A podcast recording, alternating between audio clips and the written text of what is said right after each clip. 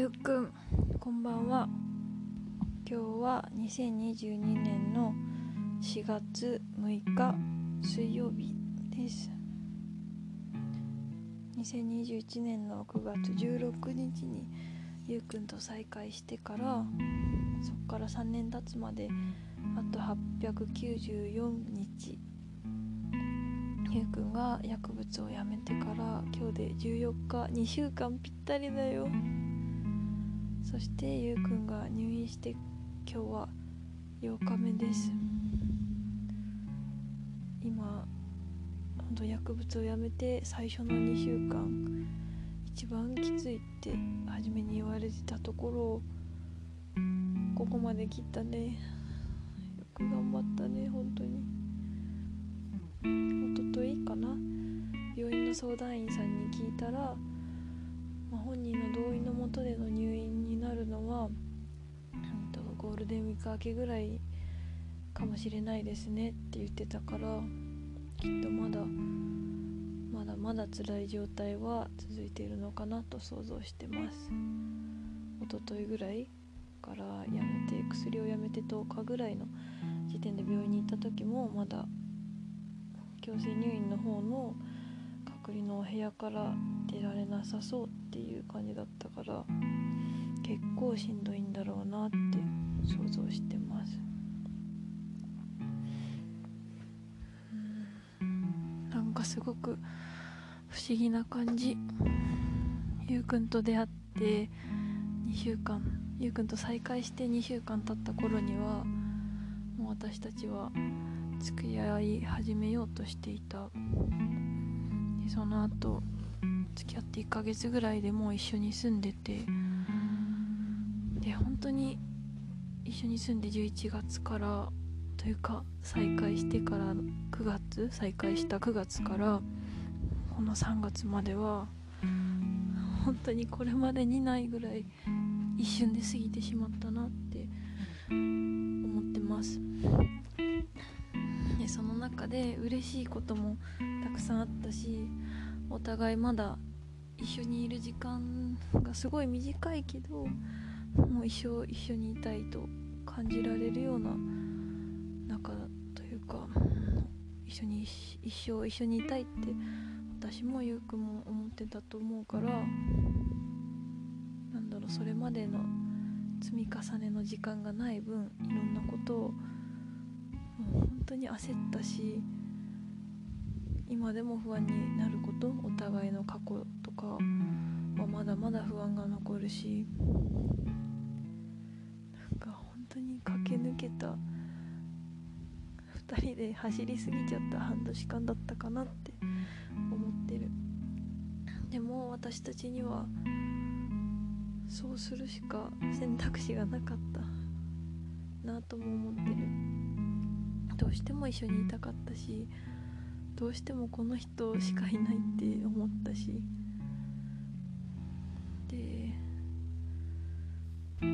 その時の状況とかそれまでに経験したこととか私がゆうくんに対して感じたこととか2人が幼稚園を卒園しちゃった時の状況とかいろんなことを考えると今目の前にある一緒にいられる時間一瞬一瞬を逃すまいと本当に躍起になってでも本当その一瞬一瞬が楽しくて幸せで嬉しくてどんなに気持ちが揺らいでもどうしても一緒にいたいからいろんな気持ちをゆうくんが不安定なのは分かってても私もぶつけるしゆうくんは私がすごく多忙でも話す時期を待ちながらいろんな気持ちを伝えてくれたしもやっとするのもちゃんと教えてくれたしそうやって一個一個話し合いとかお互いの気持ちを共有するのを積み上げられてきたのは本当にゆうくんのおかげだなと思うしお互いへの信頼とかもしかしたらゆうくんの私に対する信頼とかはなかったかも。全部を信頼してたわけじゃないと思うし私もきっとそうで。でも自分たちが信じられる範囲でお互いを心から頼りきってて。本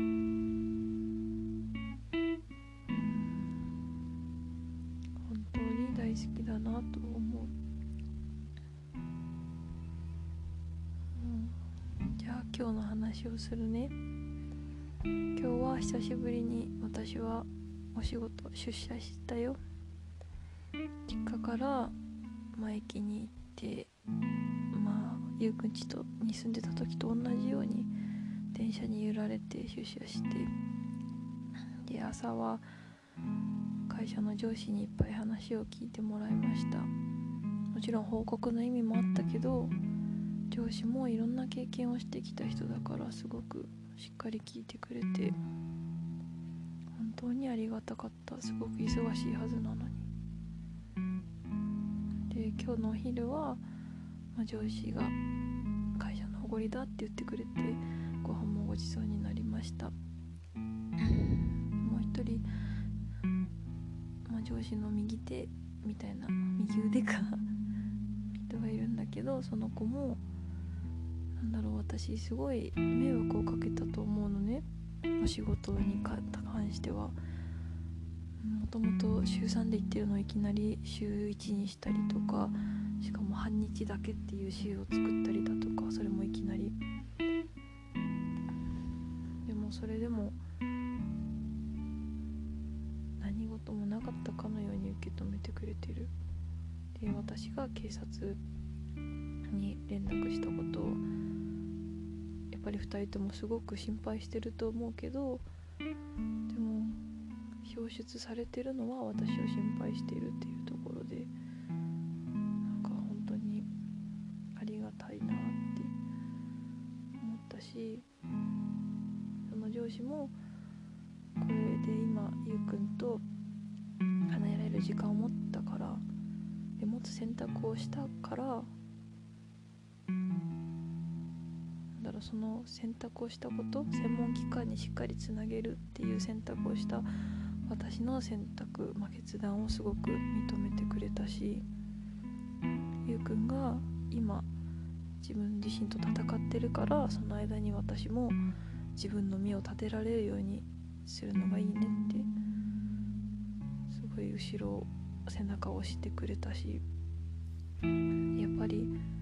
実家でお家でリモートワークをしてるよりも2人に挟まれて家とは違う環境でやってると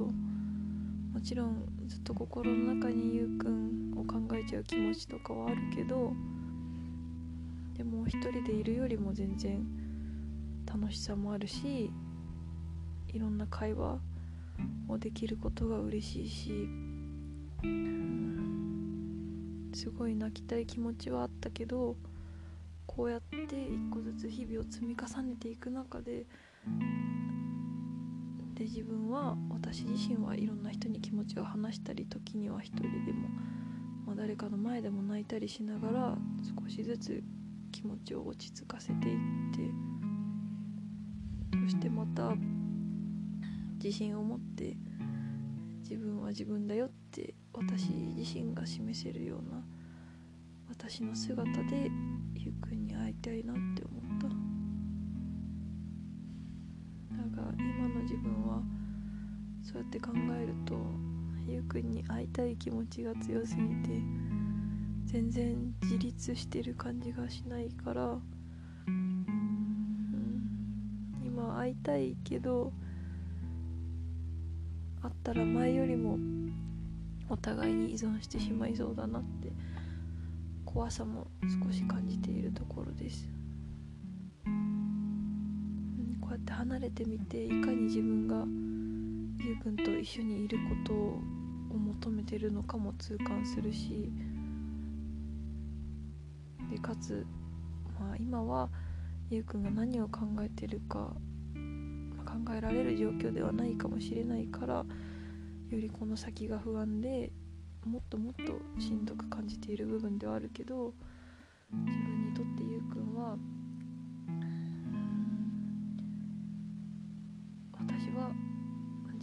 ってゆうくんはというよりは私はゆうくんにとても依存してたなって思う。ちゃいたけどやっぱりどうしてもゆうくんといられる時間が限られてるのは日々感じていたから他の人との予定を入れるよりもゆうくんといる時間を作ろうとしたしそれはゆうくんが病院を出てきてからもそういう時期はあるかもしれないけどそれをずっとじゃなくて私は私で自分の友達に会いながら自分が学びたいことをしたいことをやりながらでも基本の生活はゆうくんと一緒に過ごしてで思いっきり一緒にいる時はべったり一緒にいてっていう風に自分自身の生活とか好きなものとかありたい姿を確立させられた上で一緒にいれるのが本当に理想だなと思う。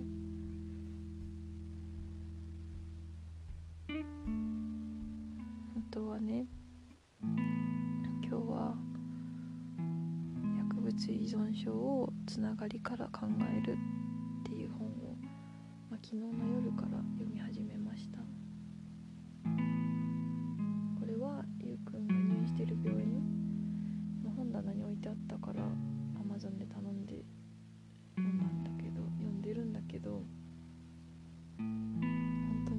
通りだよなっていう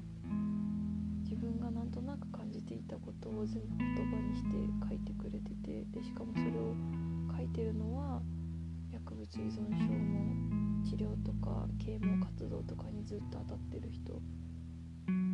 から自分が感じてることで他のことで読んでることは全部本当この通りだなっていうことをたくさん書いててなんか私これまで人生で本を読んで読まなかったわけじゃなくてちょいちょい読んできたしメモとかも取る時はあったけど本当この間からアダルト・チャイルドに関する本でこの薬物依存症に関する本を読んでて人生で初めてなレベルですごく線を引いてる。教科書とか、まあ、受験勉強とかでいろいろやったけどもうこんなにこんなに線引いたことないの。帰ってきたら見せたいし、うん、何よりもできることならゆうくんに読んでほしいなと思う。病院でいろんなことは習うと思うけどそれはあくまで提供される知識だからゆうくんの場合だったら自分から進んでこれを得たいとかって思う節もあるだろうし提供される内容とは若干違う視点もう少し心身ともに落ち着いた人が読む内容ではあるのかなって思うからうん帰ってきてもう少しゆうくんがちょっと過去を振り返る準備ができてきたかなって感じることができた時には読んでほしいなとりしてます。なんかそれはやっぱり薬物依存そこの中でその本の中で著者が言ってるのは薬物依存症になるのはその人が悪いとかそういうことではなくて人に依存できない人が薬物に依存する。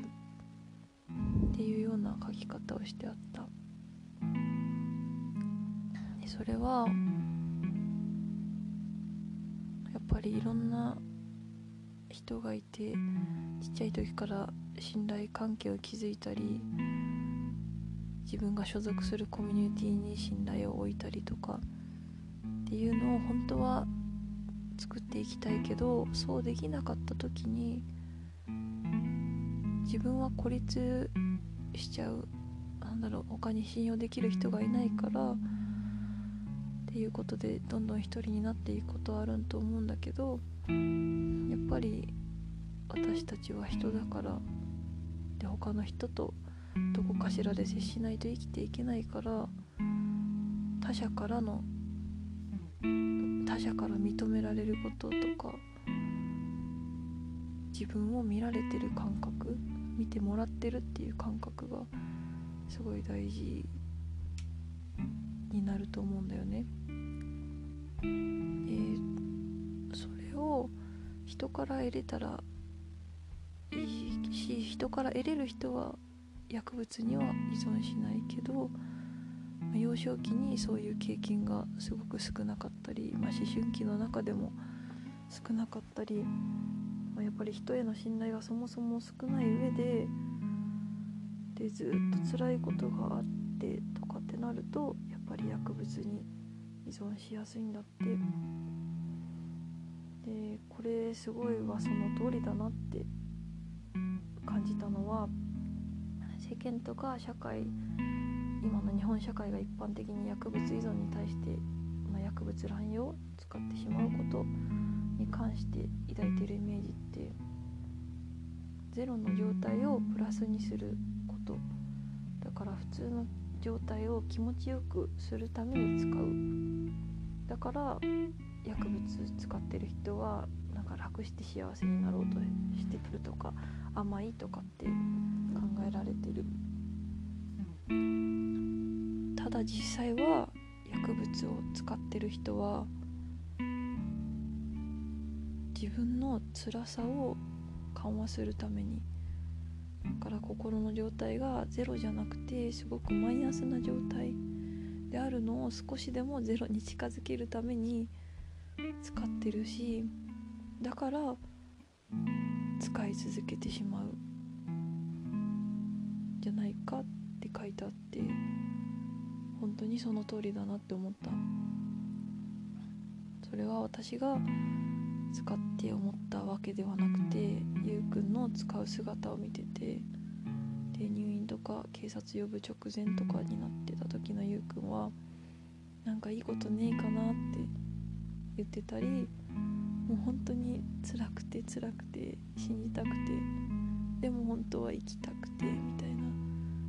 生きたいけど今を生きてるのが辛すぎるからそれを紛らわすためにその辛さを持っててでも生きれるように使ってたなっていうのを本当に目の前で見たから。ああこの通りだなって思ったしこれをもっと広く今の日本の人たちにちゃんと伝えていきたいなってすごく思った。日本だけじゃなくて多分いろんな世界で考えられてるだろうし。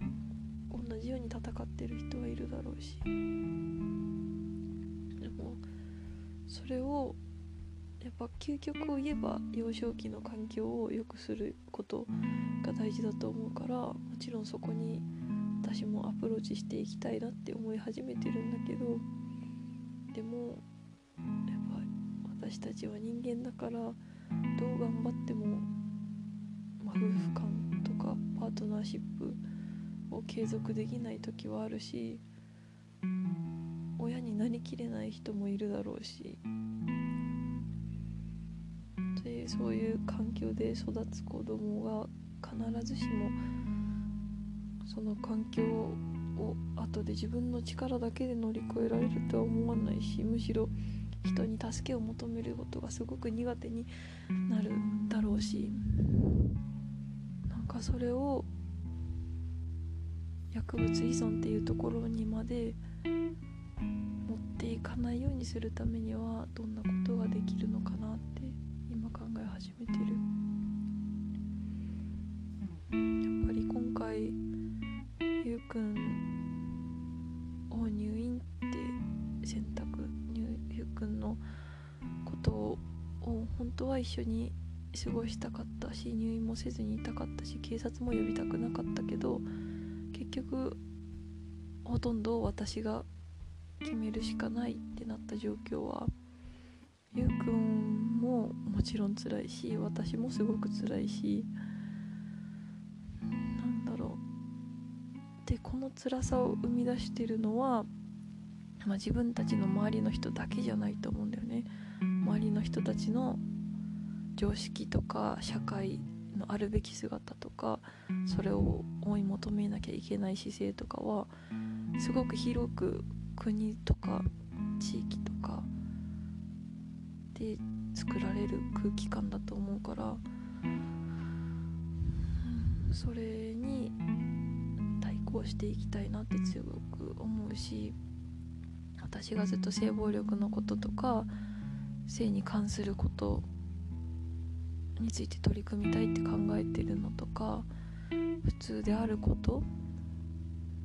なんか私自身は普通じゃないと思ってるけど他の人が普通だとも思ってなくてなんかその常識の枠にいることがただ嫌だったとかなんかゆうくんの今回のことを通して私は日本の常識と戦ってるなってすごく強く思い始めてる。一個一個細かく分けて今まで考えてきたし実際に行動をとる時にはそうしないと、まあ、身動きが取れないっていうのはあるけどやっぱり私にとっての生きづらさはあるべき姿がすごく求められる。この仕組みとか社会構造にあるしゆうくんを見ててもゆうくんの中で出来上がってるゆうくんのあるべき姿にとらわれてるからそうできない自分に対してすごく不甲斐なさとか誰かの期待に応えられない苦しさ悲しさそれを自分の頑張りをなかなか人にも認めてもらえない辛さがあるなと感じるしやっぱ本を読んでても特に日本はこうあるべきっていうのが強いからなおさら弱い自分を見せるとか法に触れることをやっちゃったっていうのを誰かに言うのとかがすごい難しいからより生きづらさを感じてるってなってる。書いてあったしもうそれほんとその通りだなって思ったけど。だから、今は自分自身のこの気持ちの整理でいっぱいいっぱいだけどゆうくんが出てきた時には本当に一緒に取り組みたいなって思う。私はやっぱりゆうくんのそばにいたものの視点でしか話をできないけど逆に言えばその間近で見たなりのことの共有とかはできるし私には学歴も人脈もあるなと思う。でも私は薬を実際に使って依存までいったわけではないからその話はどうしてもゆうくんしかできないしゆうくんは今の経験今直面していること本当に4月6日の今の時点ではただただ毎日が辛くて辛くて仕方ないと思うしまあそりゃ暴言も吐いたり早く部屋から出せっていっぱい言ってたりするのかもしれないけどいつかその経験を誰かに共有できたらいいなと思う。願わくばその誰かに話すいろんな人に話して伝えて振り返ってっていう経験を通してゆうくんの中で今の辛いことが少しずつこの経験は辛かったけど自分の中ではここは通るしかなかった自分の人生の一つのプロセスだったしそれを誰かに話すことで自分の過去を受け止めて経験として消化できるようになってくれたらしいなって思った。そ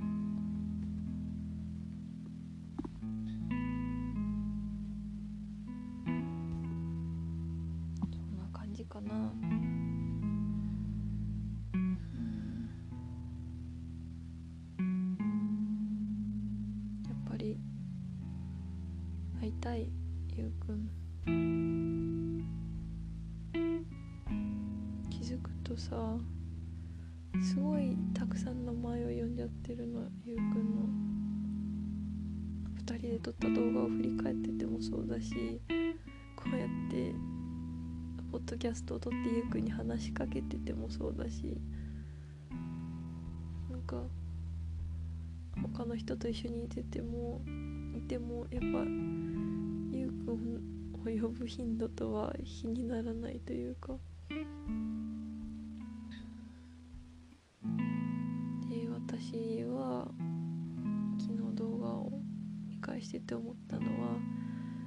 くんが私のことを読んでくれるのがめいちゃんって読んでくれるのが本当に大好きだし読まれるために嬉しいし幸せだし愛されてるなってゆうくんの気持ちも感じるし。で私の名前を呼んでる時のゆうくんの顔が幸せそうだったりするとそれをより一層感じるし。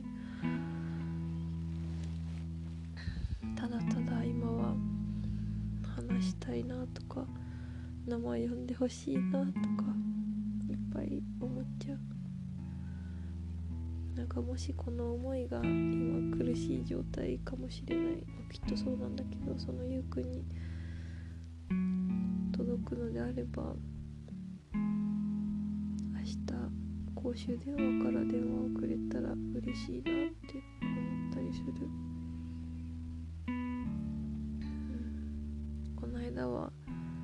くん電話出た時に私が電話出た時に「もしもしゆうきです」っ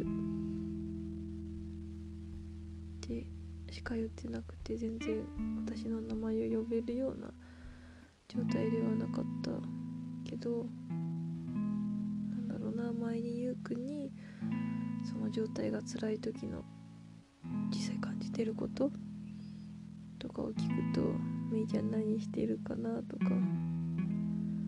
私のことを考えてくれてたっていうのも教えてくれたからうんまあ今は本当にそれどころじゃないかもしれないけど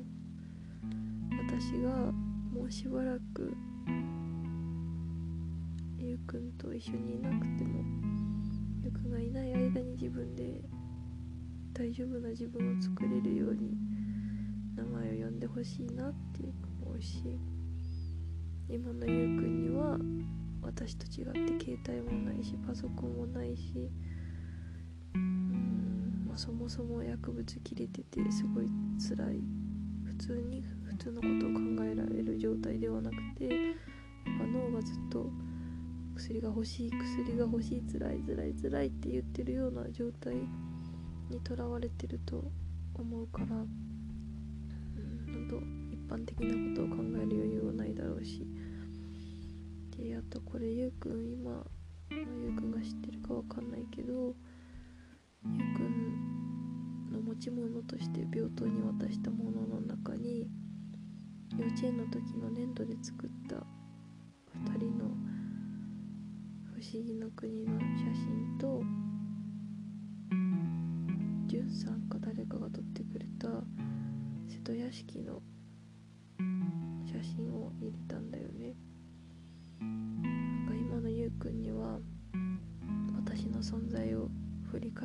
ができるものはそれぐらいしかないと思うからもし電話をくれたらたくさん名前を呼ばせてほしい。ゆうくんゆうくんって覚えててほしい私のことを。